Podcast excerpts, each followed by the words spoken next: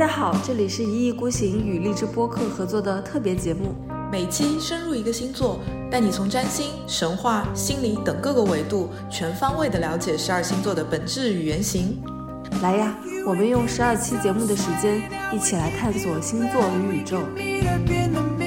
因为对于金牛座而言，安全感是他他们呃非常具有诱惑力的一个东西。其实是有一种占有的感觉，就是你想把你自己所拥有的这些东西，无论是金钱、资源、物质还是食物，你想要紧紧的拽牢它。他就是要用身体去触达，他不会去超越肉体到意识的层面，他就是要纵情到一个呃世俗的意识。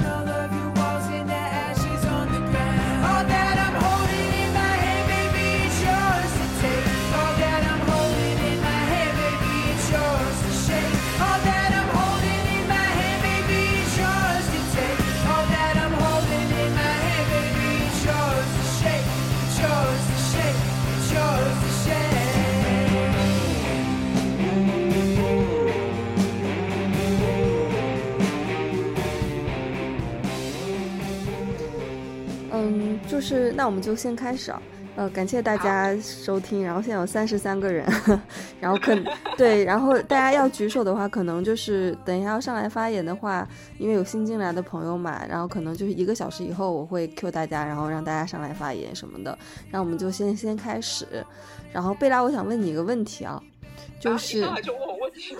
那那那那那那要那个那要那个先 Q 嘛，就是说 Hello 大家好，这里是一意孤行嘛。不要那么刻意了吧，来吧，问吧。对，我先问你个问题啊，就是因为我我本人我的太阳星座是金牛座的嘛，那我想问一下，就是呃，你你把你这些年学星盘的一些西方占星的一些记忆给抛掉，那你现在如果说从一开始的话，你觉得你对金牛座是一个怎样的一个印象呢？你觉得它是一个怎样的星座呢？呃，坐吃等死吧，没了吗？没了。我觉得这是金牛座很典，就是在我还没有接触占星学之前，我觉得金牛座就是这样的一个星座，特别的好吃懒做吧，好吃懒做，坐吃等死。哎，就听起来不是一个很好的词，但很中性啊。嗯，那那那那个，比方说你现在已经了解了金牛座以后，你会觉得呃，它是一个怎样的一个呃面相呢？怎样的一个星座？就更复杂吧，就是会觉得它有两面吧，就是可能又有我原来认知的那一面，可是它又会有一些新的面相，就更复杂，就不会呃像原来那样会用一些简单的形容词去形容哦这个星座的人会是什么样的，就很复杂了。对，嗯嗯嗯，你会觉得那个金牛座的两面性，呃，会很很强吗？我觉得会很强。对，就是呃，等一下，可能我们等一下，我可能会从那个金牛座的这个守护的一个女神阿弗洛狄特开始讲起，然后大家可能听她的故事的时候，就能感受到她身上性格和这个经历的两面性吧。所以其实金牛座身上也会有带有这样的一个两面性，就是一个很复杂的一个东西，可能很难用一些形容词来呃去进行一个比较概括式的一个解读。对，金牛座我觉得其实是有点偏向双重人格的。说实话，我是这么嗯觉得啊，嗯可能嗯，比、你自己作为一个金牛座，你对自己如果啊抛开占星学的知识，你自己对金牛座的认知是什么？嗯，我我其实那个嗯，包括那个内在的天空嘛，我就看了几次，我觉得它里面对于金牛座的一些描写还是很中肯的，嗯，就是很客观嘛。然后其实，嗯，因为其实从白羊座，呃，因为白羊座接下来就是金牛座嘛，白羊座它是一个热情似火的一个。呃，就是星座，他是很有冲劲的，很热情的，干劲十足的。嗯，他用自己的一些热情去干成了自己的一番大事业以后，就到了金牛座。那金牛座这里的金牛呢，其实它不是一个公牛，就是蓄势待发的一头公牛。我觉得它相对而言嗯是一个很安静的一头公牛。它可能嗯在那个四五月份的那个，呃，就是草原上面，它然后看它看看天空，喝喝水。站在大树下面，然后悠然自得的、很宁静的一种状态，哎，怎么有点像你前面说的那种好吃懒做的感觉？哈哈哈哈哈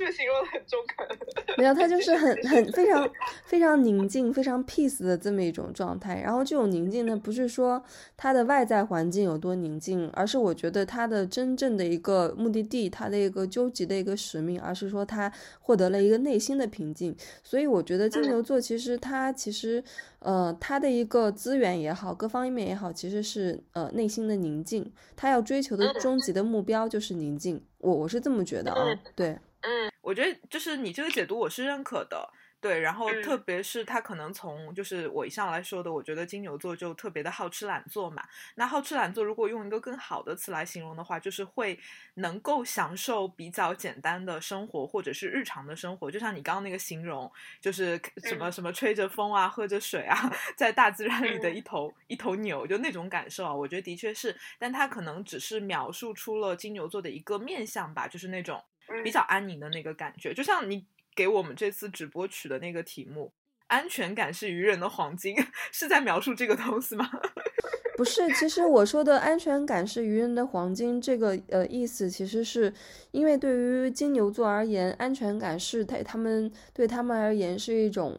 呃非常具有诱惑力的一个东西，因为他就是要追求安全感。而为什么嗯。说是愚人的黄金呢？而是就是因为你过分的去追求安全感的话，这好像就是呃让你变成了一个很 foolish 的一个人，就很嗯。愚人的那种感觉，然后把会把安嗯。全感视为一种黄金，而不去成长，不去突破。就是所以说，金牛座是非常容易掉在一个舒适圈里面的。他们到了一个比较呃，就是很舒服的一个环境，各个方面他们自己又比较得心应手，所以他们就会容易陷到这样的一个怪圈里面，从从而使得他们没有白羊座的那种冲劲、那种干劲，要成长。因为你要成长，你必须要去经历伤痛，去做一些自己完全不擅长的事情嘛。那金牛座可能就会掉到这样的一个怪圈里面，嗯，对他就是很喜欢嘛，就对，而且你刚讲的那个东西，其实我如果用一个更厉害或者是更深刻一点的词，我觉得可能是一种占有。对吧？其实是嗯有一种占有的感觉，就是你想把你自己所拥有的这些东西，无论是金钱、资源、物质还是食物，你想要紧紧的拽牢它、占有它。所以其实金牛身上的那种占有的那种能量也会特别的强。对，而且你刚刚其实讲到牛嘛，那大家其实都会知道金牛座的原型，或者是金牛座的那个符号，它其实就是一头牛嘛。呃，当然它当然它是公牛还是母牛，我觉得这个并不重要。但是其实，在很多神话的原型里面，他们就会把嗯这个牛呃理解成是一种。呃，权力的一种象征吧，就是在呃，我读了很多一些关于金牛的一些这个呃神话原型以后，我觉得最有呃或者说跟占星学的意象最呃契合的是一个神话故事。呃，这故事很简单，呃一分钟就讲完了，简单讲一下，就是嗯他讲的其你可以讲久一点。然后这个故事比较简单，就是我们就是嗯讲金牛座的原型嘛，就是呃，宙斯有一个儿子叫米诺斯，然后呢，他自己是克里特岛的一个国王，然后这个米诺斯在比较年轻的时候，他要跟他的几个兄弟要争王位嘛，当时他还没有成为国王，他要争王位。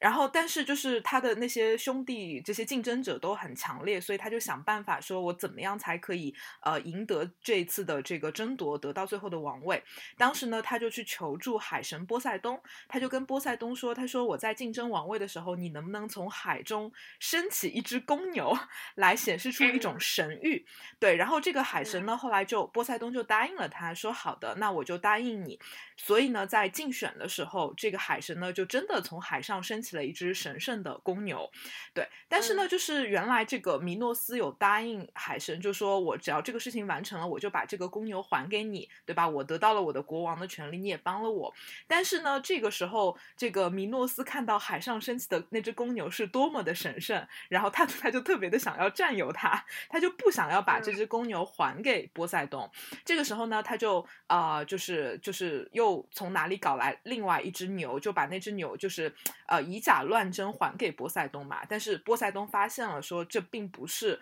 我原来的那只神圣的公牛，所以他后来用各种方式就惩罚那个米诺斯，而且他惩罚的方式也非常的怪异，就是海神没有。惩罚米诺斯本人，而是惩罚了他的妻子，就就引诱米诺斯的妻子跟一只牛去交媾，然后生下来一个不是牛也不是人的一个怪物，就以这样的方式惩罚了他。当然。这个故事的一个核心就是，你会发现在这个故事里面，呃，神话就把这个金牛理解成了是一种世俗的权利，而且像米诺斯这样的一个人，这样的一个国王，他其实就以这种占有这种世俗的权利，嗯，来体现他的这个这个这个状态嘛。所以其实从这个神话故事里引申出来，金牛或者是公牛这个所谓的动物的原型，它本身就像你说的，它跟那个白羊座的那个白羊很不一样，因为白羊是非常骁勇善战的，它非常的暴躁，它要往外冲。但是金牛不是，或者是公牛，它不是，它其实就是一种非常世俗的、非常土的 那种权力的一种象征。所以其实你刚刚讲到金牛的那种所谓的占有欲的时候，其实我就想到了这样的一个呃，算是一个公牛的一个原型吧。所以其实现在很多人对于金牛座，呃，除了我刚刚提到的什么好吃懒做、坐吃等死之外，你会发现大家对金牛座还有一个认知就是抠门，有没有？我觉得金牛座它未必是抠门，这个可以去，我们稍后可以聊一下。因为你前面说的这个神话故事嘛，因为关于希腊的这些神话故事还挺多的。然后其实你前面也提到那个克里特岛，呃，克里特岛是吧？克里特岛其实是那个，嗯，就是地中海的一个岛屿嘛。然后你前面嗯说的那个儿，呃，那个那个他的主人公也对也是也是那个就是那国王嘛，克里特岛的国王嘛。嗯其实我这边也有个神话，我这个神话嗯是，呃，跟你这个其实有一点接近，我相信是有一些连结的，因为呃，这个神话是说，呃，金牛座是其实是宙斯的化身，就传说宙斯嗯是喜喜欢那个阿格诺尔的女儿叫欧罗巴。啊，嗯，对对，，欧罗巴常常去会去那个苏尔苏尔的一个沙滩上去玩嘛，所以呢，宙斯就让那个赫尔墨斯在附近的一个小丘上面去放牛，然后呢，就宙斯就化成了牛，混到那个牛群中去接近去接近欧罗巴。然后，因为他化身成的这个牛呢是非常雪白的，然后就牛角是那个闪闪发光的，然后欧罗巴就被他深深的吸引住了嘛。然后那宙斯化成的这个白牛呢，就示意欧罗巴骑在他身上，然后呢，欧罗巴就无知嘛，就中计了嘛，所以这头牛呢，就是在载着欧罗巴就渡过了海洋，游到深水的地方，迫使欧罗巴抱着他，然后终于在克里特岛上面露出了真面目。然后呢，就是欧罗呃，宙斯呢就引得了那个欧罗巴的欢心，他也替宙斯生了很多个儿子。然后呢，宙斯为了纪念这个事情呢，就是说金牛座是其的，呃，就是其化身的一个牛嘛，就以欧罗巴的名字来命名大陆，就是欧罗巴州，也就是现在的欧洲嘛。欧然后洲对，然后啊所以星图呢只显示这个呃牛的上半身，其实下半身在水水里并不可见，是因为这个神话故事的原因。所以你前面说的那个主人公其实就是宙斯跟这个欧罗巴的儿子。欧罗巴的儿子，对对是的，是的，对，嗯然后我们有一个听众群，然后因为这个故事呢，就是被呃非常就是那个时候非常有名的一些油画家就是画下来了，然后我把这个画然后发到那个听众群里面供大家看一下。这个画就是现在珍藏在欧洲某一个非常知名的一个美术馆里面，嗯，对。嗯啊，感觉在上西方艺术史，对，然后这个这这幅这个题材呢，就是常常被各种油画大师们去呃各种去画的，对，每个人画的嗯都不太一样，对。嗯，所以其实在这个故事里，我觉得金牛可能也会带有那种，呃，繁殖或者是性吸引那样的一些能那个那个含义在里面啊，对吧？嗯，是，但是你出现了宙斯，宙斯不就是代表着性吸引吗？你说之前你你你上上上上一讲的时候，你说白羊座的时候，白羊座那个宙斯也是什么各种什么去出去搞啊，这样子强抢民女什么，不就一直在搞这样的事情吗？错，对啊，对，但是嗯你会发现，就是其实金牛的那种可能跟这种性啊，或者说繁殖，它可能就会跟呃，比如说宙斯，或者是我们上期讲的那个战神，还是会挺不一样的。就战神啊，或者是宙斯，可能会那个张力可能会更大，但是金牛呢，感觉就是是那种相对来说还是比较没有那么大的那种创造力或者是张力的那种感觉。就像你最早讲的那个。金牛在喝水那个画面，就它相对来说还是一种比较沉的下沉的这样的一种力量，还是有点不一样的细微去分别的话。嗯，因为金牛座，因为它就是土土象的嘛，偏土象一点，所以它的一些创造力其实并不彰显在一些意识形态上面。其实啊我觉得金牛的那个创造力是体现在，嗯，就是音乐这个方面，你可以看到特别多的一些，嗯，音乐的音乐人啊、音乐家啊什么的都是金牛座的。对，嗯，我还嗯看到有很多政治家是 金牛座啊，对，呃，不不一定政治家，什么希特勒啊、伊丽莎白二世啊什哎么的。单单排不论嘛，但确实在那个哎内内在内在的天空里面会发现，就是其实嗯，金牛座的话，当你发现他听音乐的时候啊，特别是他特别喜欢的一些旋律的时候，你就会发现他就是非常的沉浸其中，呃，本来困扰的他的一些就是一些遐想啊、一些思维啊，都会渐渐的消失，他会在音乐中进行冥想。我觉得音乐对于金牛座来说是一个一剂良药吧，他可以把自己自己的一些创造力在音乐的方面去发发挥。对，因为你刚提到说这个什么金牛座可能是音乐啊、艺术啊、美啊这些东西的象征，那你可能马上就会想到，就是我我觉得可能是我们今天聊金牛座会聊到的一个大头，就是掌管金牛座的那个女神阿芙罗狄特。嗯对对，就是就像呃，我一上来就讲的，就是你要完整的了解金牛座这个星座，它到底有怎么样的复杂性，就是你还是要知道它背后的一些神话故事嘛。那其实我们上期节目有聊到一点点阿弗罗狄特，你还记得吗？就讲的那个八卦故事。就我就觉得就是阿弗罗狄特好像出现在每一个星座里面，是不是？啊，没有没有没有没有没有没有没有，就是阿弗罗狄特，因为是金星的守护那个守护守护的那个那个那个女神嘛，没有出现在每一个星座里，就是是因为嗯、我们上期讲到白羊座的时候，因为白羊座的守护的那个呃，或者是它背后的那个原型是战神嘛，然后因为战神跟呃阿芙罗狄特是那个就是阿芙罗狄特是战神的情妇，所以我们上次讲战神的时候，其实有提到过阿芙罗狄特。嗯，对，嗯，对的，对的，但他应该是很多神的情妇吧？对，就是阿芙洛狄特的情妇，就是排了，就是可以排长队，就是赫赫有名的就有，比如说战神阿瑞斯，然后有海神。波塞冬，刚刚其实那个故事也提到海神，然后包括像酒神狄奥尼索斯，就这些赫赫有名的人，其实都是阿芙罗狄特的情夫。对他的这个呃情感情感经历会非常的复杂。哎，其实我在讲那个阿芙罗狄特，就是大家可能知道阿芙罗狄特是爱神美神嘛，然后阿芙罗狄特是他的一个希腊名，然后到古罗马的神话里面，他就会被称之为维纳斯，然后这两个名字其实是一样的，它指代的是同一位女神。然后呃，大家可能都会知道，其实。像我们说到阿芙洛狄特的时候，你就会马上想到，哦，爱神她一定是这个天上最美的一个女神。然后，那你知道为什么 她是最美的吗？嗯，因为她是最嗯、因为她长得好看。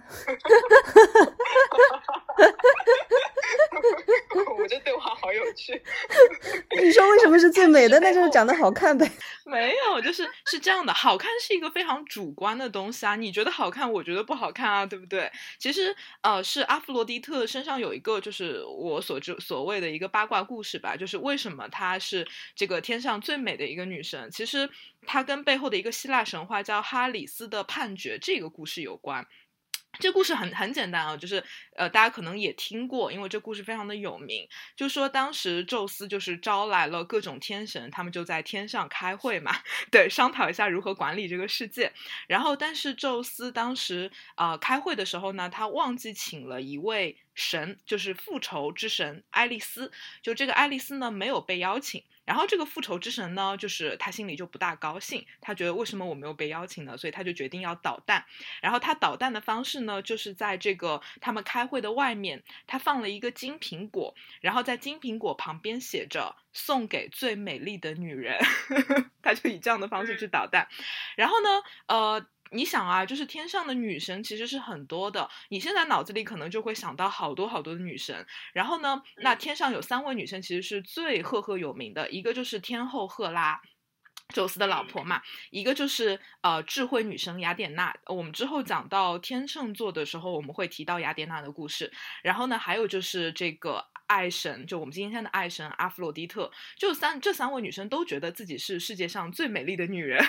于是呢，他们就嚷嚷着就想要让宙斯评理嘛，就说你你赶紧你来决定一下这个苹果到底是送给谁的，谁是世界上最美的女人。宙斯嘛，就是糊弄学高手，他就是谁都不要得罪。对吧？就是一个是他老婆，还有两个女生，他就觉得他也不要得罪，所以他就说啊，这个事情我也管不了，你们都很美，要不这样吧，就是你们到那个凡间去找一个呃特洛伊的一位王子叫帕里斯，你们去找他去判决，因为帕帕里斯是特洛伊的一个王子，然后他也是一个非常有名的一个英俊的美少年，所以他们就找到这个帕里斯。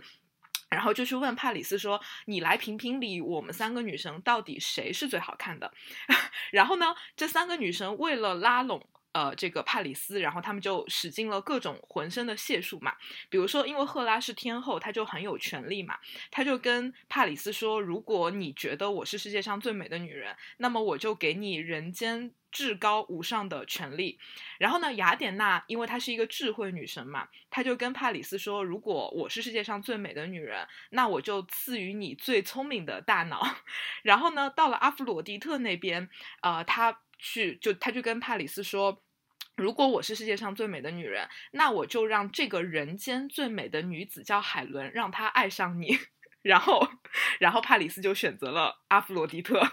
所以其实呃，为什么阿弗罗狄特是最美的？其实它背后就有这样的一个神话故事，而且其实在这个故事背后还有引申出来，我在上次的讲白羊座的这个神话故事史里也有提到过，就是因为这个海伦其实当时就是那个人间最美的女子海伦，她当时已经嫁给了希腊的一个王子，就是她已经嫁为人妇了，是希腊人的媳妇儿了，但是呢，因为呃这个这个阿弗罗狄特。就钦点说我要把海伦嫁给你，所以所以当时这个特洛伊人就是要想尽办法把这个海伦从希腊人那里抢夺回来，所以就爆发了这个以这个为一个引子吧，爆发了特洛伊战争。所以为什么在特洛伊战争中，呃，阿弗罗狄特是站在特洛伊人那一边的？因为他有答应特洛伊人的王子，就是这个帕里斯，说我要把那个海伦嫁给你。所以其实他在这个战争中他是站在这个特洛伊那一方的。但是像战神阿瑞斯，他就是站在希腊人那一。方的，所以就是他其实背后有这样的一个故事啊。所以为什么阿弗罗狄特是爱与美之神？其实背后就是这个所谓的帕里哈里斯的判决这样的一个故事，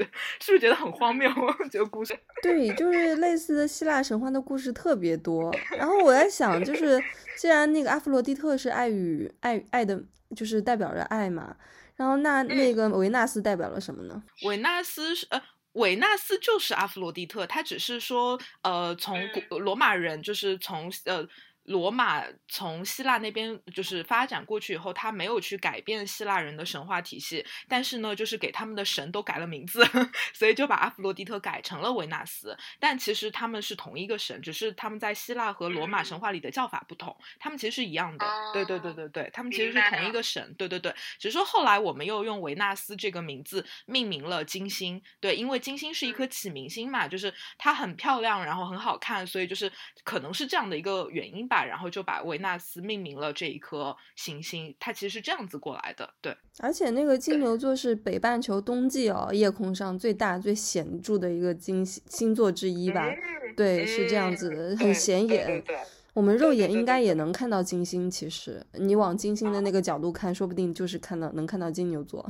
就天天气好的时候，可能就能看到。对的，对的，对的。然后，所以，哎，所以其实我刚刚想说的就是，其实阿弗洛狄特，大家可能对这个神话故事不了解的时候，会觉得，哎，他好像是美神嘛，就觉得，哎呀，这个美神好像一定是清新脱俗、白莲花，就那种感觉。但其实不是，就阿弗洛狄特，你会发现他其实那种占有欲很强的，比如说，他就一定要跟那个帕里斯说，你一定要想办法让我成为那个最美的女人。你会发现他身上的那种占有欲啊，然后那种就是。对于美的执着，等一下会讲到他身上的别的故事，你会发现阿弗罗狄特对美的执着特别的夸张，他夸张到就是他有一个很有名的儿子，他他有一个小儿子叫丘比特，对，丘对。丘比特的是他的儿子嘛，当时丘比特爱上了一个凡间的一个特别美丽的女子，叫普绪卡吧，好像叫这个名字，但是呢，阿弗罗狄特就觉得。我长得这么美，如果我的儿子娶了一个老婆，他们肯定会生孩子嘛。他们生了孩子以后，我就是祖母了。我这么美，我可以，我怎么可以成为祖母？所以他就千方百计的阻止他的呃儿子丘比特和那个女生在一起，就给那个普绪卡制造了很多很多很多的障碍，就是不想让他们在一块儿。所以你会发现，其实他身上的那种嫉妒心、那种占有欲，其实是非常非常强烈的。对他根本不是大家想象中那种非常清新脱俗的那种美神的那种样子。对。我觉得这个好像是赫拉呢。嗯，赫拉又会有一点不一样，因为赫拉她其实会，嗯，可能更偏向于掌管婚姻吧，所以你会发现赫拉其实她的那种掌控欲，其实并不是在于那种嫉妒，而是在于她因为掌管了一些婚姻啊、制度啊这些方面，所以她又会有她的那个威严在那边，还是会有一些差别的，对。所以赫拉就等于说是那种呃皇后，就比如说。呃，像是王母娘娘、皇后那种感觉，是掌管婚姻制度的。那那个，那维纳斯呢，就其实是就是专门是管美的。美，对的，对的，对的。其实我们刚也就只是只是讲了，就是说他到底是啊，这个这个这个他的美神这个称号是怎么来的嘛？他其实是这样来的。然后呃，阿弗罗狄特其实他身上有两大法宝，就是一个法宝就是他有一条金腰带。这个金腰带呢，就是传说你只要有了那条金腰带，你可以让所有的男人拜倒在你的石榴裙下。所以它是一个。性魅力或者是一种美的一种彰显，然后他还有一个法宝，就是他的儿子丘比特。大家知道，就是丘比特有那个弓箭嘛，然后那个弓箭就是我射中哪哪两个男女，然后他们就可以在一起，或者是我射中这两个人，我非不要他们在一块儿，他们就不在一块儿。所以你就会发现，他其实就用这个金腰带和 用他的儿子丘比特，其实就可以掌管世间的很多的爱欲。呃，因为丘比特其实也是一个罗马神的一个翻译嘛。他在希腊神，他叫 Eros，就是阿厄洛斯。Eros 其实就是爱欲，就是那种很本能的那那种爱欲。所以其实呃，我们今天讲到金牛座，或者是讲到金星，其实我们也会提到金星或者是金牛座身上那种非常非常本能的那种爱欲。这个爱欲它不是那么崇高的精神性的那种爱，而是那种非常非常本能的那种爱，喜欢就是那个层面的。对对对对对对对对，明白了。嗯，对，而且。我们再往下面讲讲，你还有什么那个呃八卦神话小故事可以分享吗？就还有一个，其其实就是我们刚刚有提到的，就是关于呃阿弗洛狄特特别喜欢偷情。对我们刚刚有提到，就是说他其实当时跟很多个嗯很有名的神都发生了关系，而且都跟他们生了孩子，但是。阿弗洛狄特身上有一个很神奇的故事，就是她跟她的老公其实没有生任何的孩子，她反而跟她的情夫生了很多的孩子。然后，呃，为什么呢？是因为她的老公就是是天上最丑的神，是一个非常荒诞的故事。嗯。对，然后她的老公呢叫降神，叫哈菲斯托斯，然后他也是宙斯的一个孩子，但这个这个小孩就是长得特别的丑，对，但是呢，就说为什么呃阿弗洛狄特嫁给了他呢？其实也会有很多不同的版本，然后呢，就是大家一般就会说是因为呃阿弗洛狄特太美了，然后所有的神都想要争先恐后的跟他在一块儿，然后呢，这个宙斯就为了摆平这个事儿，所以就最后就给了他一个就是怎么讲呢，最丑的那个神，然后这个。哈菲斯托斯跟呃维纳斯结婚以后呢，就是呃跟阿弗洛狄特结婚以后呢，阿弗洛狄特也没有那种就觉得虽然我结婚了，但是他也没有觉得说我一定要扮演好一个妻子的角色，就是我好像一定要相夫教子，我一定要恪守妇道。其实他没有，他虽然拥有着这个婚姻的这个形式，但是他根本没有去履行这个婚姻的义务，然后他反而各种偷情啊，偷的特别的快乐。所以其实。呃，我我在看到一些解读里面就会说，就是其实阿弗洛狄特身上的那种能量，就会代表说。你你会觉得它代表爱和美吗？你就会觉得，哎，她是不是身上那种母性啊、女性的那种气质会很强？其实不是，阿弗洛狄特恰恰是那种阳性气质特别强的那种女神。因为你会发现，其实，在呃以前，就你刚刚提到那些画家，当他们去画这些女神的时候，你会发现他们画什么月神啊、谷神啊，包括赫拉，他们其实都是画，他们都是穿衣服的。但是当他们画到呃阿弗罗狄特的时候，大部分都是裸体，所以。其实你会发现，阿弗罗狄特其实就是一个非常，嗯，带有男性阳刚气质的那种。呃，女神，然后她就是享受性爱，享受这种爱欲，享受这种美好的肉体，她非常的大方，她也根本没有任何藏着掖着。而且大家知道，其实阿弗罗狄特啊就是有一个英文单词，就是春药的英文单词，我不知道大家 有没有接触过？对，呃，就是我们今天就是有一个英文单词叫 aphrodisiac，就这个词呢，我们就会说它翻译过来就是春药嘛，然后你就会发现这个词的词根其实就是阿弗罗狄特，所以其实我们提到阿弗罗狄特的时候，就会发现她身上的那个性的那个张力和这种很阳刚的那种女神的那种气质是非常明显的。对，所以，但是你有有没有发现，其实这个故事很有意思？我觉得它很像金牛座，就是你想啊，阿弗罗狄特她是一个结了婚的人，而且她也没有说我要跟我的老公离婚，她也跟这个老公就这样处着，然后在外面就是拈花惹草，所以你会会发现金牛座身上就会带有这种双重气质？就一方面，OK，我可以去接受一段。稳定的婚姻，咱们踏踏实实的过生活。但另一方面呢，他内心这种对于爱呀、美啊、爱欲啊、性啊的那种追求又非常的蠢蠢欲动，于是在外面 瞎搞。对，所以。其实从这个他的这个婚姻故事里面，其实你也能看到金牛座的那种两面性。就一方面你就觉得他很好色，然后好吃，喜欢所有这种美好的东西；但另一方面，他他又愿意去妥协，然后去呃缔结一段稳定的婚姻关系，是或者说是踏踏实实的去过他的日子。所以这个两面性是非常的明显的。嗯，所以就是我听下来觉得那个呃阿弗罗狄特也好，金牛座也好，其实是非常注重。呃，世俗的欢愉，对他，你也可以这么说，他是非常现世的一个星座，所以他也是在所有的星座里面，金牛座是最物质的，因为他想要挣脱头脑中一些脱缰的一些想象力所产生的一些巨大的压力嘛，扎根到到一个物质的一个世界里面，从肉体上面去感受肉体啊，也就是金牛座嘛，他也会把手啊伸到泥土里面。或者是呃喜欢音乐的话，就是用手轻去摸一个特别好好看一一个上好的一个小提琴啊，或者是去创作啊，或者是打扫房间，或者是切菜啊，都是这种很自我疗愈的一些活动啊。就是他就是要用身体去触达，他不会去超越肉体到意识的层面，他就是要纵情到一个呃世俗的一个生活中，呃在里面发光。在里面欢愉，在里面庆祝什么那种感觉，我是这么觉得。对你刚刚讲那个点很对，就是不管我们在这个讲到呃阿弗罗狄特或者是金牛座，我们会用到很多爱啊、美啊这样的词，但是我一再强调说，其实我们在这个语境中谈爱和美，它并不是任何高尚的那些很高尚的那些情感，它其实是没有挣脱肉体的，或者是没有挣脱那些世俗的东西的。所以其实你与其说它代表的是爱和美，不如说它代表的可能是一种。欲望，一种性满足，一种生育，一种美，一种情色，或者是一种啊，这种这种对于这这个这个尘世间的美好的一种贪婪吧。我觉得其实是大概是指向这个方面的，对，所以它其实是没有那么所谓的高尚的那种 那种美好啊，就不像那个我们很可能后面提到一些别的一些呃星座的时候，它可能那个所涉及到的能量可能会更高阶一点。对，就金牛座其实还是比较。毕竟是一个土象星座嘛，还是比较沉的。对，我觉得还是 比较呃比较接地气吧，就这么觉得，因为他不会把呃这种呃美啊什么的上升到一种意意识的一种层态呃阶层吧。因为嗯金牛座的话，我觉得可能就是他能够对于哦这么去这么去说吧，他对于能够看得到、闻得到、吃得到、摸得到的东西，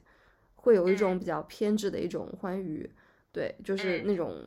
一种沉溺吧。我可以就是摘那个内在的天空里面的一句话啊，就是一段话，跟大家去说一下金牛座是怎么怎么样个，它的它的一些体现，它的一些资源在哪里。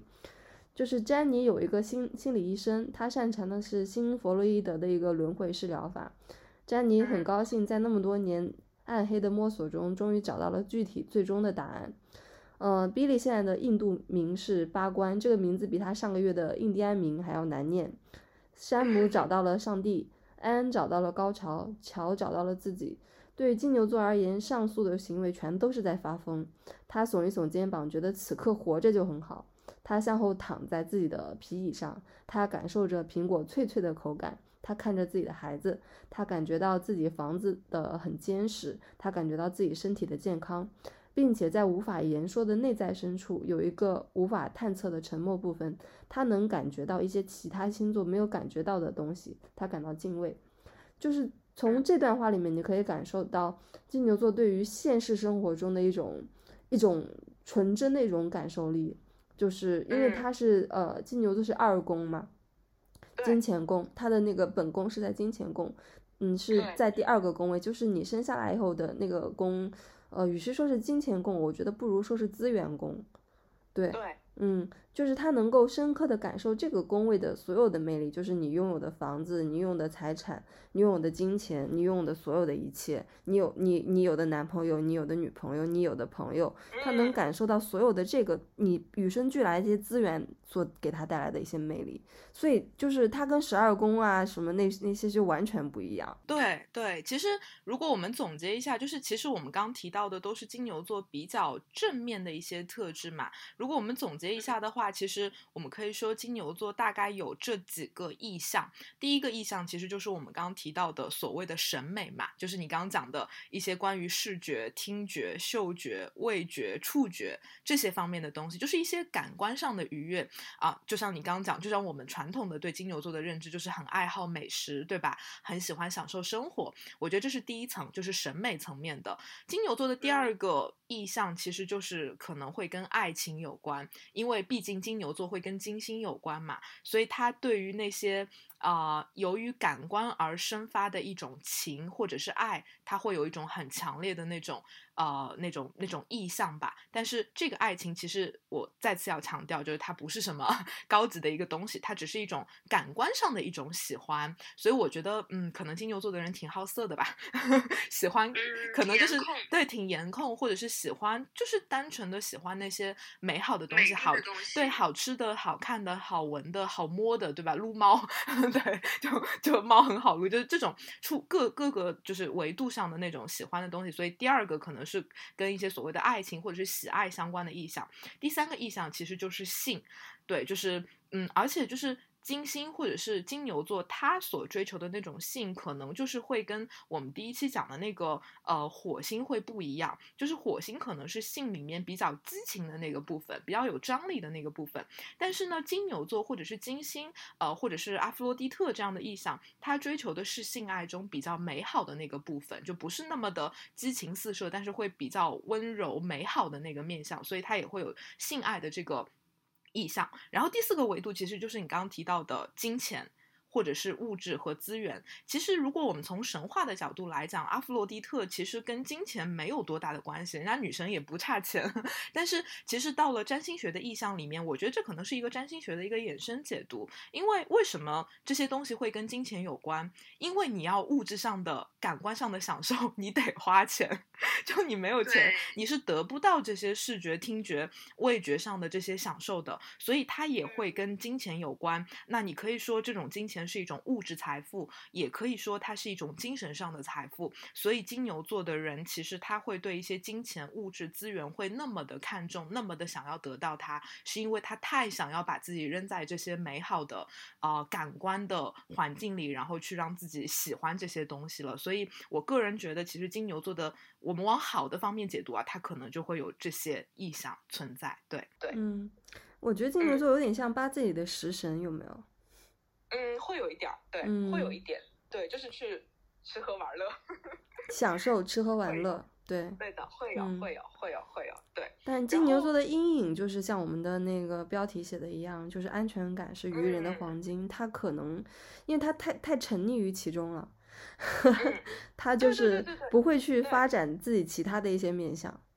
就像我刚呃给大家讲的那个故事嘛，就是关于他阻止他的儿子去娶一个老婆的故事。就你会发现，就是像嗯、阿弗洛狄特或者是金牛座这样的一个呃原型，就是你会发现，哎，你作为一个母亲。你的儿子要去娶娶老婆，关你什么事情？那你作为一个母亲，你应该要去呃满足你儿子的这个需求啊。但是对于女生来说，不，我不要，就是因为他儿子丘比特喜欢的那个女生，呃，是人间非常非常好看的一个女生。然后阿弗罗狄特就觉得不可不可能有要有人比我更好看，所以你会发现他就是掉在他自己的那个美貌陷阱里面，他并不愿意出来，所以他就会做很多看起来很荒谬的事情去阻止这一切的发生。然后关于阿弗罗狄特还有一个呃，算是一个爱情故事吧，它其实也挺荒诞的。然后，但是我可以跟大家讲一讲这个故事，因为这个故事的背后，其实你也能看到这个金牛座或者是这个女神背后的一个性格特质吧。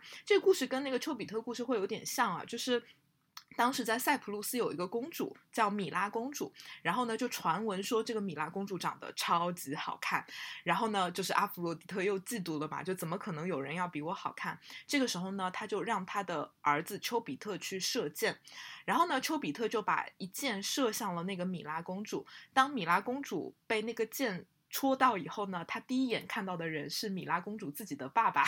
所以呢，这个米拉公主就爱上了她自己的爸爸。对，然后这是一个非常乱伦的故事啊。但是呢，就是阿弗罗狄特就是很嫉妒嘛，他就是要整整这个米拉公主。然后米拉公主就无可救药的爱上了她的父亲。然后呢，后来米拉公主就把自己假扮成是一个别的国家的一个公主，就说喜欢这个国王嘛。所以她后来就跟这个国王就是在这个不开灯的房间里面。云雨一番，然后最后这个米拉公主就怀了一个孩子，对，然后这完全是一个乱伦下的一个产物。后来呢，这个米拉公主就把那个孩子给生下来了，是一个非常美丽的少年，叫阿多尼斯。然后呢，阿弗罗狄特看到那个儿子，那个那个米拉公主生出来的这个小孩是如此的好看，于是呢，他就把那个孩子给夺了过来，说我要养这个小孩。于是呢，他就呃把这个小孩带过来了，然后他就自己去养那个美少年阿多尼斯。然后随着这个阿多尼斯。越来越长大的过程中，阿弗罗狄特就完全被他迷倒了，就觉得这个小孩怎么可以这么好看，怎么可以这么美丽，就对他完全的爱不释手，然后就各种养他，带他出去玩儿之类的。但是因为阿弗罗狄特太溺爱他了，他爱他了，所以他作为一个母亲，她没并没有教给这个阿多尼斯任何的生存技能，她只是带他游山玩水。所以有一天呢，当他们到野外的时候，一头野猪吧，还是什么野兽，就直接就是把那个阿多尼斯。给撞死了，所以呢，就是他就死了嘛。然后就是这边有一个隐喻啊，就是为什么现代人就是大家就是在谈恋爱的时候，你要送给对方红玫瑰。其实这个呃隐喻是从这个故事里来的，就是传闻，嗯，因为阿弗洛狄特是一个就是。呃，女神嘛，所以她走过的地方呢，就会开满很多很多的白玫瑰。但是当时这个阿多尼斯呃被野猪撞了以后，就流了很多的血嘛，所以那个血就把那个白玫瑰染成了红玫瑰。所以其实后来就从这个神话故事慢慢演变，所以现代人其实就会用红玫瑰来象征这种爱情。但是你听完这个故事也会觉得这个爱情很奇怪，这个孩子也是一个 乱伦的产物。然后阿弗罗狄特明明是他的妈妈，怎么可能也是到最后又变成了一种爱情？所以其实，在这样的一个故事里，其实你会听到阿弗罗狄特这个人，他其实就是那种身上的那种贪婪，那种嗯爱而不得，哎，也不能说爱而不得吧，会有一点那样的一个特质，或者是这种所谓的享乐，或者是对于感官上的一种极大的一种渴求，会让他做出很多所谓的失职的行为。因为他作为一个母亲，阻止他的儿子丘比特去恋爱，阻止他的这个呃，就是让他的爱上了他领养的这个。呃，孩子，所以他完全他的这个行为就是，他不仅是一个不称职的 妻子，他也不是一个称职的母亲，就给我的感觉就是他完全活在自己的世界里。对，阿多尼斯，阿多尼斯是他是他领养的，他的阿多尼斯的妈妈是米拉公主呀。对。对啊，对啊，对啊，是米拉公主啊！就你想，米拉公主生的这个阿多尼斯本来就是一个乱伦的产物，而且也是阿弗洛狄特给搅鬼的嘛，因为他觉得米拉公主太好看了，我就不想让你有什么好的结果。对，所以呃，但是他生出那个阿多尼斯后，他又觉得这个孩子太好看了，我要占为己有，我要养他。可是他到最后，他作为一个母亲，他居然爱上了这个儿子。对，就他是她是义母，对，她是后妈，后妈后妈，对对对，对，后妈自己自己自己领养的。你儿子，对 对对，所以其实你可以从这些故事里面，你能看到很多金牛座或者是金星或者是美神身上的一个负面的特质。我觉得我们也可以总结一下，就是嗯，用一些最简单的词来。总结，第一层我觉得就是丑陋，对，就是嗯。我觉得这个丑陋不一定是你的呃表面这个你的长相的丑陋，而是你精神上的丑陋，或者是你感官上的丑陋。就像为什么阿弗洛狄特的老公是一个最丑的神？我觉得它里面其实也会有它的一个道理在里面嘛，所以，嗯，其实你会发现，如果一个人的星图里面，他的比如说金牛座的行星的配置，或者是他的金星有很多的行克的话，有可能不是说他长得丑啊，有可能他就不是一个能够那么的健康的去享受一些美，或者是感受一些美的这样的一些人，就可能会有这样的意向。我觉得第一层就是丑，第二层我觉得就是穷，因为你会嗯发现，就是如果这个人的金星长得好，或者是他的金牛座的配置啊、特别的好的话，你会发现，呃，他其实对于金钱或者是对于财富，他会嗯，他会很努力的想要去得到它嘛，所以他相对来说可能会比较富有。但是如果你不能用一种正确的方式去呃面对它的话，你可能就会。嗯，陷入一种所谓的贫穷，这是第二层。第三层，我觉得其实就是一种所谓的享乐主义，就是我一上来讲的，我对于金牛座的一些认知，就是我觉得有些时候他们太过于贪图享乐，太好吃懒做，太不务正业。就你看女神干的这些事儿，你就觉得她明明是爱与美之神，她天天在搞这些有的没的，就非常的不务正业。然后我觉得第四层其实就是一种爱而不得的一种能量。对，就是他那么的爱那个阿多尼斯，但是最后他被一头野猪给撞死了，你最后并没有办法得到这个小孩全部的爱。所以，如果一个人的星图里面，如果他的金牛或者是金星的能量长得没有那么好，或是被刑克的话，这个人如果我们从他的人生际遇来讲，他可能也会有一些爱而不得，或者说他的这个感情，呃，他的感官。他的对于美或者是对于艺术的一些呃追求，可能也会有被阉割到，会有这样的一个感觉。所以我觉得这几个点可能是金牛座的一些阴影或者是一些负面的特质。其实如果我们结合女神的故事的话，你就会比较能够清晰的感受到啊、这个金牛座的一些阴影，对吧？嗯，听完以后什么感受？听完以后，听完听完以后，觉得，嗯，就是包包括我们看星盘的时候，会那个，你老是说那个，我们老师会讲那种金星长得好，那就是你前面说的那些什么，就是它的如果说哦。是，呃，一百二十度啊，什么六十度啊，那种很好的相位，那就是你前面说的，呃，审美好，爱情好，性爱好，金钱也好，嗯，但如果嗯金星行克不好，呃，行克什么，比如说是九十度啊、相合啊什么的，就会出现那种啊丑啊、穷啊，然后好吃懒做啊、爱而不得啊这种情况，对吗？对，但是我我自己感觉到，就是其实不管你星图里的金星或者是金牛座，它的能量长得好还是不好，我觉得金牛座的原型里面，它就是带有这种非常。呃，明显的这种冲突感以及这种张力的，就像你上来问我说，呃，你现在对于金牛座会有什么样的认知？那么在讲完这些所谓的神话故事以后，其实我觉得就是两层嘛，一个层面其实就是一种对于稳定性或者是对于物质、对于这些东西的一种过于强的一种执念或者是执着。对吧？就是，嗯，对于这些稳定性的一种追求，还有一种其实就嗯是非常分裂的，就是他对于这种美啊、爱呀、也有那种极大的那种渴求。我觉得这两个东西其实它本身就是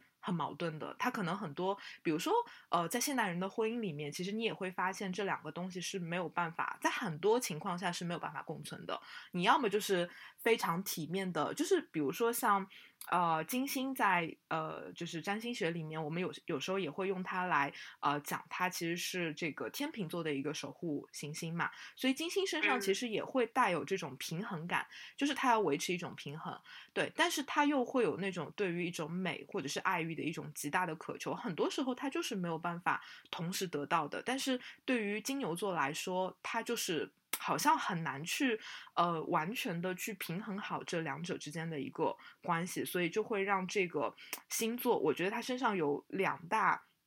特质，一个特质我觉得是很优雅的，就是它对于艺术和美的追求；还有一个特质特质，我觉得是很原始、很粗糙的，就是那种对于一些原始的那种规则，或者是一些基本的物质，或者是对于一些所谓的。一段婚姻这样的一个东西的一种恪守，所以他身上会有非常分裂的这种两面性。对，嗯，明白了，嗯就是他有自己的原罪。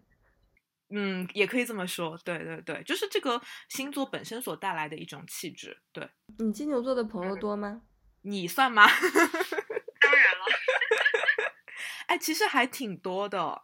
呃，我觉得还挺多的，因为我自己本人还是挺喜欢金牛座的，因为我觉觉得金牛座还是挺实在的一个星座。就是你说他虽然有时有时候，如果他的阴影里可能会有一些好吃懒做啊，或者干嘛的，那我觉得也挺好的。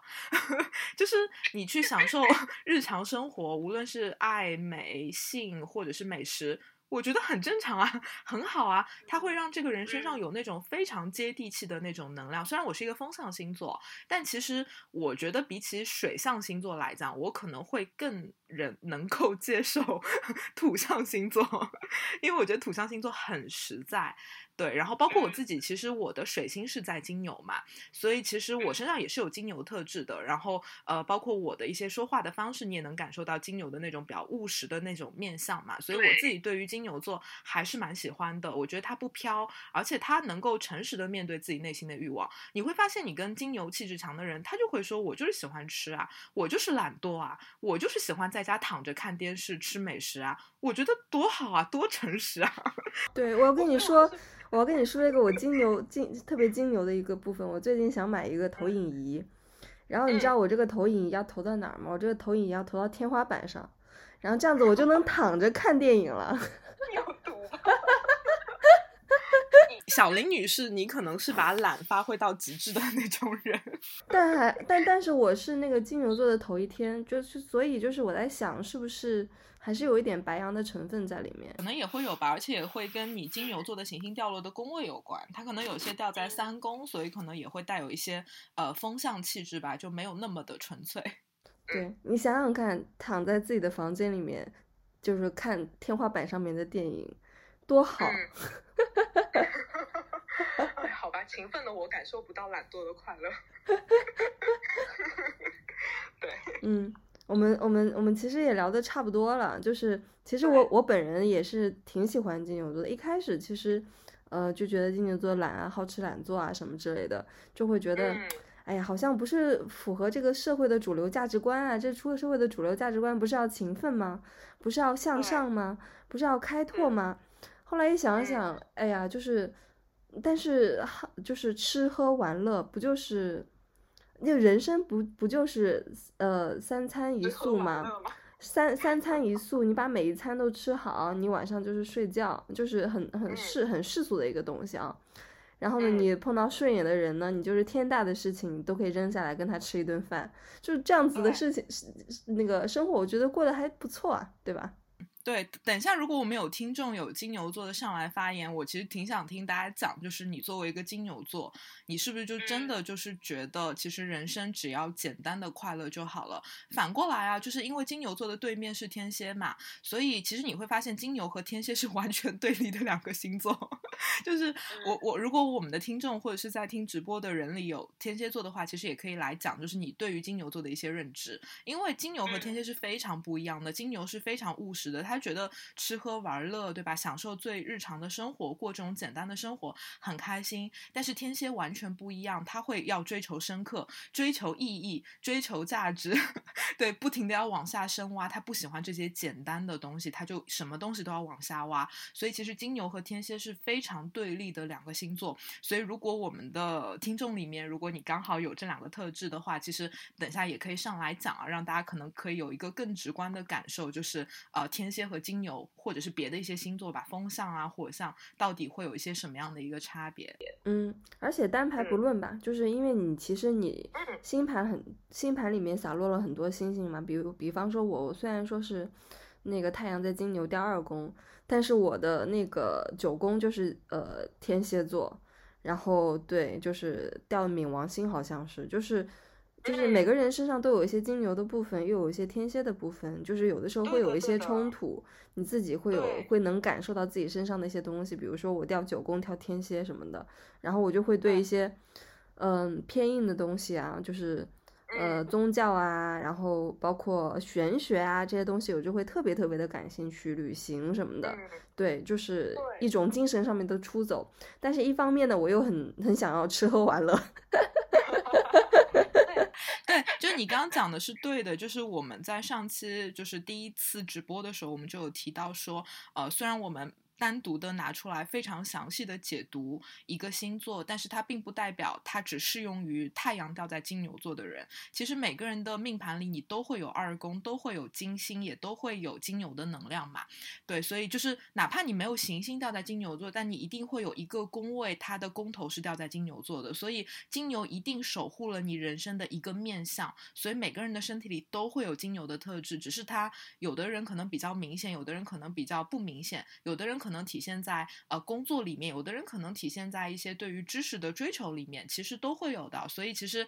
我觉得像我们这种深度解读的节目，每个人都值得听，因为你身上的十二个特质都会有，只是或多或少。再次提醒大家，就是它完全不是一个这么偏颇的东西，每个人身上都会有金牛的特质，只是多或者少。所以你听完我们这个呃差不多一个小时很详细的对于金牛座的一个解读，其实你也可以去发掘一下自己身上是不是有这个特质。比如说，就像我说的，我的八宫是掉在金牛座，然后我的水星掉八宫掉金牛座，所以我打开八宫的方式。可能就非常的金牛，呃，因为八宫可能会跟一些心理啊、人性的探索会相关。那我去探索这些东西的时候，我可能就不会那么的，嗯，就是很直觉、很感性。对我可能还是会用一种非常务实的方式，对，去探索这个宫位。包括我去表述一些八宫式的内容、心理的内容的时候，我还是会用非常金牛的方式去表达。呃，虽然我在生活中，我我就经常说我是一个非常勤奋的人，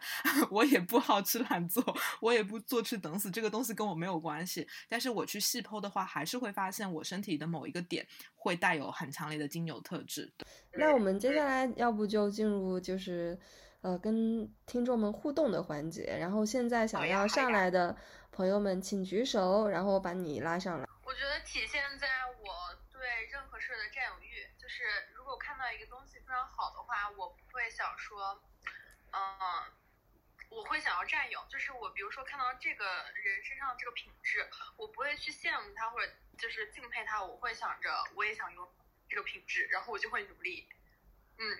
就也特别扎实感觉。嗯，所以你觉得你是一个踏实的人吗？就是金牛身上那种踏踏实实的去获得自己想要的东西。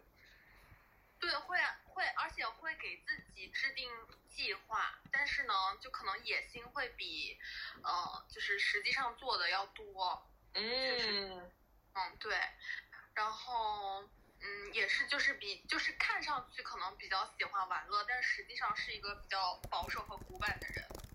嗯，是，对，对，就是裂的一个状态，别人不太了解我，就会觉得说，呃，这个女孩看看上去特别爱玩，可能有点 play girl 这种感觉。但是了解我的朋友就会觉得说，嗯，就给我总结了一下，就是看上去好像会见很多人，会跟很多人一起玩，但是呃，真正的朋友不太多，是这种感觉。啊，哎，我觉得小林身上也有这个特质，是吗？看看上去会玩儿，内心有底线。对，而且会追求性价比，嗯，朋友都很放心，去玩是最实惠，然后就是很跟我一起出去玩就是很踏实，对，是这种感觉。嗯，基本上就是我觉得金牛座抠门的体现成可能就是。呃，有一点片面。其实金牛座，我觉得不是说不愿意花钱，而是不想乱花钱，就是不想不就不想把钱不不想把钱花在没有意义的事情上。就是对对于就把钱花在刀刃上这个事情，会有个痴迷。对对对，是非常的非常的执着在这一方面，朋友都会觉得是就是没有必要，就是为了省那几块钱，就是特别执着。那你现在有没有你你现在有没有克服啊？我已经克服，我已经基本上克服了这一点，因为我觉得就是到了一定岁数会觉得，就是那个嗯，还是还是时间比较重要，就哎差不多了买，就那种感觉。嗯。朋友会觉得说这是你的乐趣所在，他会觉得说啊，那你既然干这个事儿，你能获得快感的话，嗯，你就去干。嗯。就还是嗯。那比方说，我举个例子啊，你今天订了一个酒店，这酒店可能就是你看还挺便宜的，五百块钱。然后呢，过了两天以后，哎，酒店就是居然又跌了，跌到了三百块钱，那你怎么办？嗯，我就退了，重新订。我好奇的是，你们真的订完一个酒店，过一个礼拜再去看它的价格吗？啊，我我那我倒不我不会。是，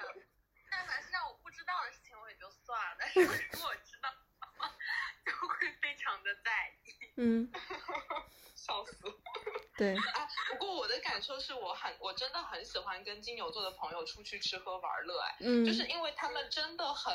呃注重性价比，就是也不是说他们出去吃一定要吃便宜的东西，而是他会在这个价位内他选择最好吃的，所以就觉得很放心。嗯。那个，然后哎，你们说的真的很对，因为我最近，然后因为要毕业，然后就有一个工作的问题，就是我感觉金牛身上的好多问题就都暴露了，我觉得特别拧巴，就是既要又要还要，我又想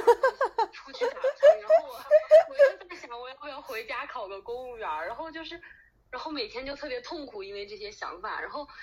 然后你们不说之前，我在想，可能是我自己的原因。这么看来，好像也怨不得我，就是嗯好像它是有原因的。嗯，对的，就是我觉得金金牛真的特别的拧巴，然后也可能就是我其他，因为我我跟前面那个周周一样，我的我也是月亮是天秤，然后就就真的特别特别的拧巴。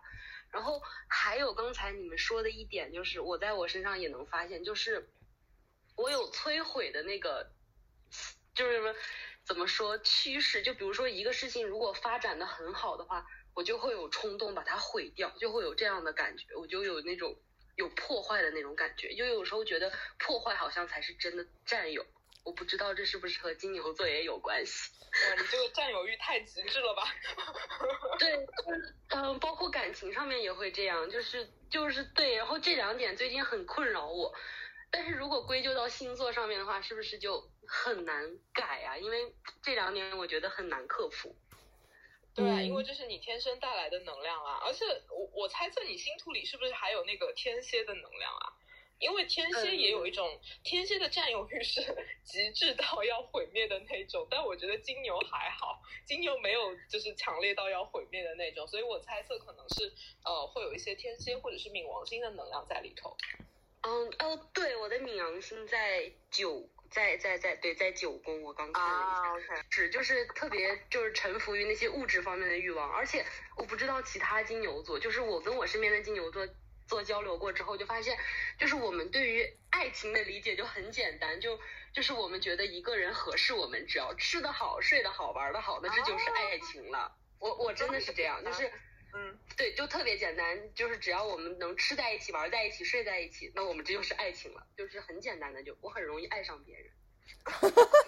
其他的不会有。可爱了。对，然后我的上升是一个双鱼，然后这个特质加进来的话，我就特别爱哭，然后优柔寡断，然后我的整个人就是从内而外的拧巴，就是就是表现的想要的，我做的就是完全都不一样，就是哪儿哪儿都不不挨边儿，然后就是整个人就感觉每天都很混乱，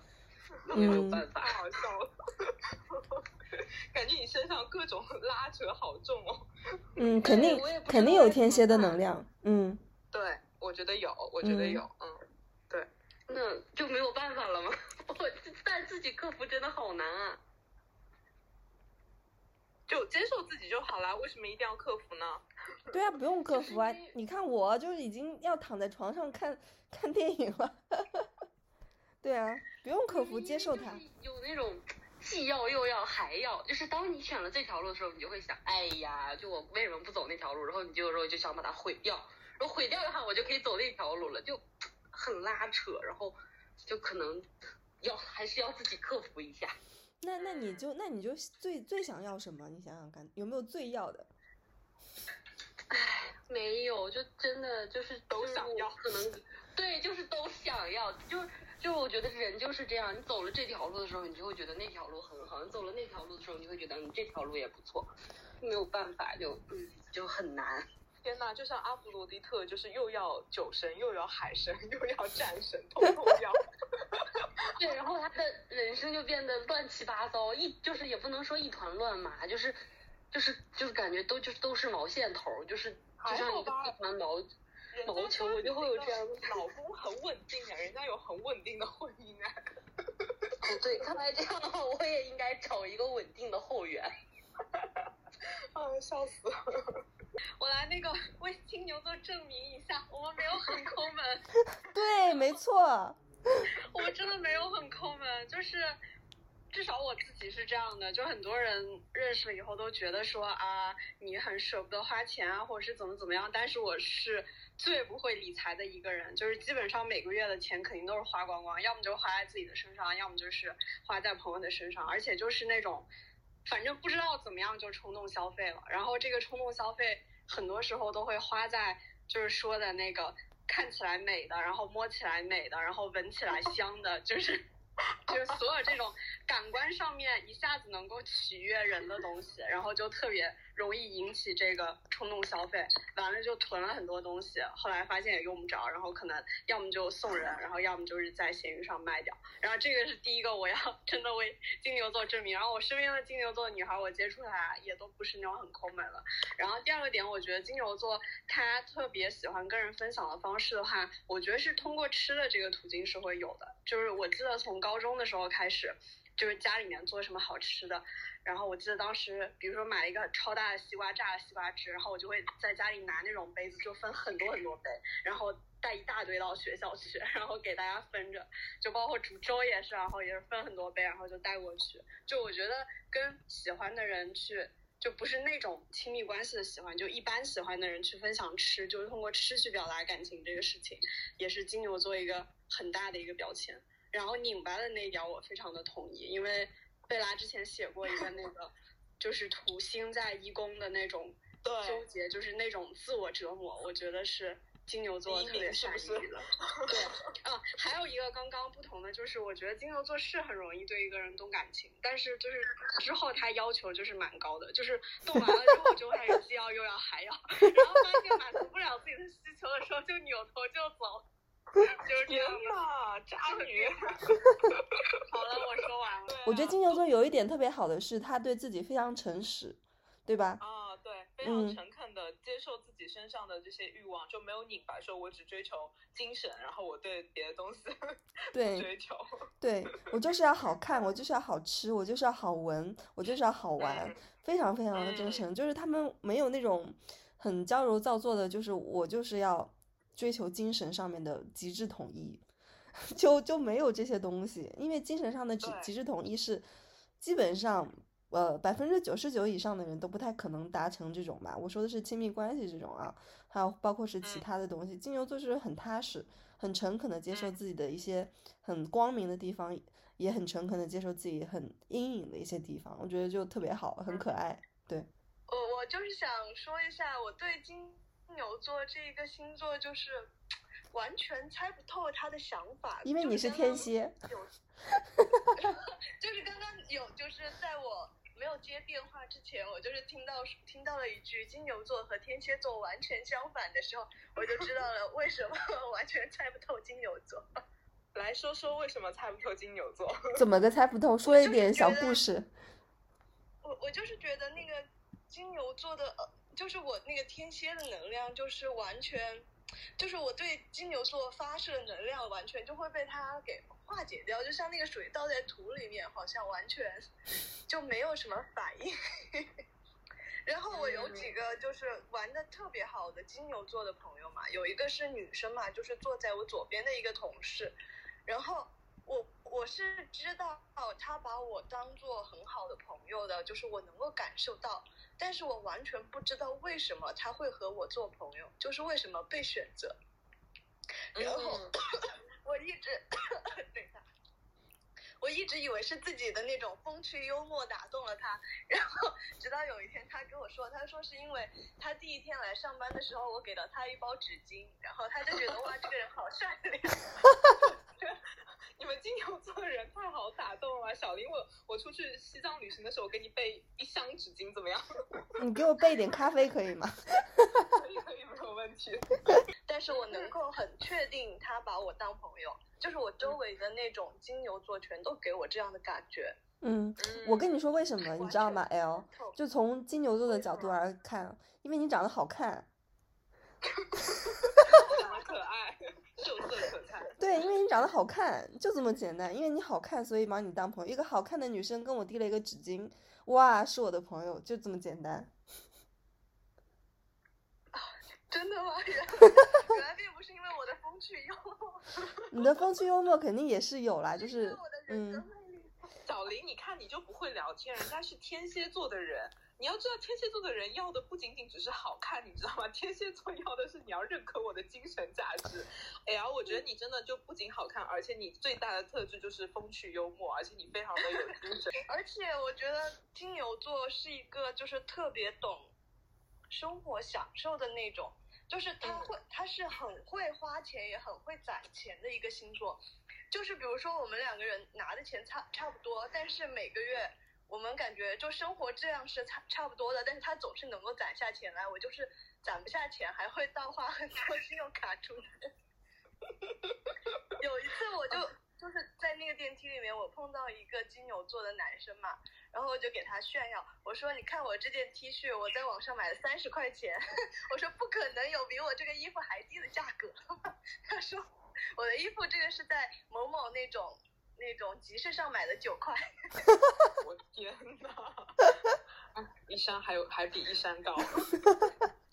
嗯听男生讲，我我我就说我自己吧，我自己的盘里面唯一的两个行客就是跟金牛相关的，就是嗯南、南北交嘛，南南交在金牛，然后嗯跟跟我的太阳行客是太阳是在狮子座，OK，对，然后我觉得南焦点这个不是说南焦点可能是前世的太阳星座嘛，有这个意思，然后呃也也是倾向于比较负面的解解读，然后我觉得南焦点的金牛呃比较负面的，我自己生活中的体会就是呃比较难以就就是买东西的话，比如说有一一台相机，然后点进去这个链接，然后链接里面有呃官方标配版、基础版，然后升级版，然后至尊豪华版，然后我一定 会去先去看至尊豪华版有些什么东西。天哪，这是要最好的。对，然后一旦那个呃它的配件里面有一个东西我特别喜欢，我呃在经济允许的情况下，我一定会去买那个最贵的。就就真真的是要我我后来就意识到我自己的这一个问题，就是尽量不去点，直接链接就不点了。嗯嗯，对的，然后因为是这个狮子和太阳的这个，就是狮子座和金牛座这个行客吧，我我这个这一点感受还挺明显了，嗯。而且就是又是群星在二宫，哦对对对。是金牛的一个宫位，嗯。对于购物这方面，我的体会真的太太明显了。然后如果说买几个东西的话，我会优先考虑它的就是质感啊，或者说是不会先去考虑价格，会会先去考虑这个东西是不是呃最好的，或者说是呃技术最好，或者是它的设计最好啊这这一类的。嗯，对对，这这这这个地方感觉还还挺明显的。那你会不会同样的东西买很多啊？呃，买很多不会，就是很会买很多没有用的东西，就比如说那些至尊豪华版，然后买来了就放在那儿积灰，其实配件的东西根本用不上，但是就很喜欢。嗯，就是想要那种被至尊豪华版包围的感觉。对，然后又又觉得这个东西好像不买就亏了，就很沉溺于舒适的环境，这个是真的。啊，嗯舒适圈，嗯对，南郊在施工的金牛嘛，就是十嗯宫那种有什么地位啊，什么什么的。嗯嗯嗯，我理解你说的，嗯，对，金牛座的一个阴影面的确是容易掉在舒适圈里，不愿意出来，对，会是的，然后我听我关系比较好的金牛的朋友说的也是，他们最烦的事情就是改变，倒不是花钱什么的，就是改变。嗯。你这个说的特别对，因为金牛座对于改变是有一种天生的一种厌烦感，对抗拒，没有错。哦，呃，我我就是之前就是听说我的的那个下属就是长得很好看嘛，但是就是他从来没有跟女生表白过，他之前所有的女朋友都是女生追他，然后我就很奇怪嘛，我就感觉那个下属有一点喜欢我，他给我他说他给我买了羽毛球拍，他说让我跟他一起去玩儿，但是他除此之外也没有任何的那种表示，我就觉得很琢磨不透，我感觉好像今天晚上听了之后，嗯，好像有一点确定。对他他给你买了羽毛球拍嘛，就是那你们有没有一起出去打羽毛球呢？没有啊，就是现在周末都还在那种加班的情况。哦，你还在职场 PUA 他吗？对，笑死了，真是相爱相杀。他已经给你羽羽毛球拍到手了，那下一步他可能在等着你邀约他去去打羽毛球。对对，那但是我已经他的就是上发过誓，绝对不会主动。你不要主动，你就说嗯，这个周末不加班。就是看谁看他就是什么时候，就像小林说的一样，就是憋憋不住。对，就是他会很会憋变，态啊！两个人就等着对方憋不住。对，就是就会憋嘛，就是一直憋着憋着憋着憋到实在受不了了，可能会跟你透露一点，就就正常是这样子的，对，嗯，嗯，嗯，明白了。对。然后你要用你要你要运用你天蝎的能量，然后让他加速这个他憋不住的这个这个时间，你知道吗？本来他可能要憋三个月，你把它用运用你天蝎的能量，把它缩短到一个月，对。但是我觉得我更多的是不确定我自己到底是不是喜欢对方呀。那你就先从打羽毛球开始呀，先打一打。对啊，先打打羽毛球啊。我觉得天蝎座是，嗯，就是第一眼首先是看外貌嘛，然后就是看你过不过这个基本基本功。但是过了之后，如果我对你是呃有好感嘛，就是某个契机之下，我们就是进一步发展。但是我觉得这个过程，天蝎座是要有很多很多发展的契机之后，感情才会很深的，就是很难一开始就非常非常喜欢。那你们可能时间还没有到吧？因为金牛他还是一个被比较追求时间的那种，呃，感觉啊，他不会说像白羊今天看到你，第二天就跟你表白，他会追求一种时间的一个长度，可能觉得差不多了，几个月的时间到了，就就就就差不多了。对，其实时间的这个观念在他们身上还是挺重要的，不会呃不太会这种一见钟情、特别热血上头那种感觉，就是马上冲过去给你表白啊那种，不太会。他的一些表达都是比较隐喻的。首先，我觉得给你买羽毛球拍，然后就是一种暗示，就是这是一个两个人可以一起参与的一个活动。那么你说他为什么不给你买本书呢？书你就自己看好了呀，为什么要给你买羽毛球拍呢？对吧？原来如此。嗯，哎哎，大家大家想一想，金牛座如果说是长相啊什么的话，会是怎样？因为群里面会会会说那个金牛座的长相很很长相很金牛，很正派那种感觉。L，你说说看，那那感觉到底是怎样的感觉啊？我我觉得就是综合我周围的金牛座来说吧，我觉得他们都是那种脸还小小的，然后看起来又是那种正派人物，就是不是那种很，就是会很奸诈的长相，不是那种，就是他们的好看是那种，嗯，可以走在阳光下的好看的感觉。阳光下的好看是哪种好看？你举个明星嘛？这个时候我又不得不插一句话了，朋友们，嗯，你插那个朋友朋友讲的非常非常的反派。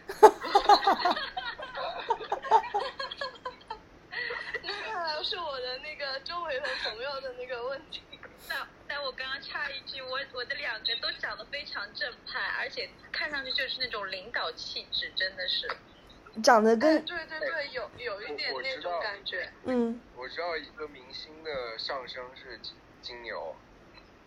谁啊？那个那个易烊千玺的相声。我刚刚就想说他那个易烊千玺那种长相是正派的吗？金牛，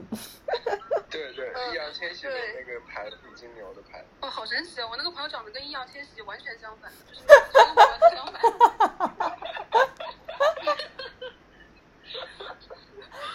为什么长得？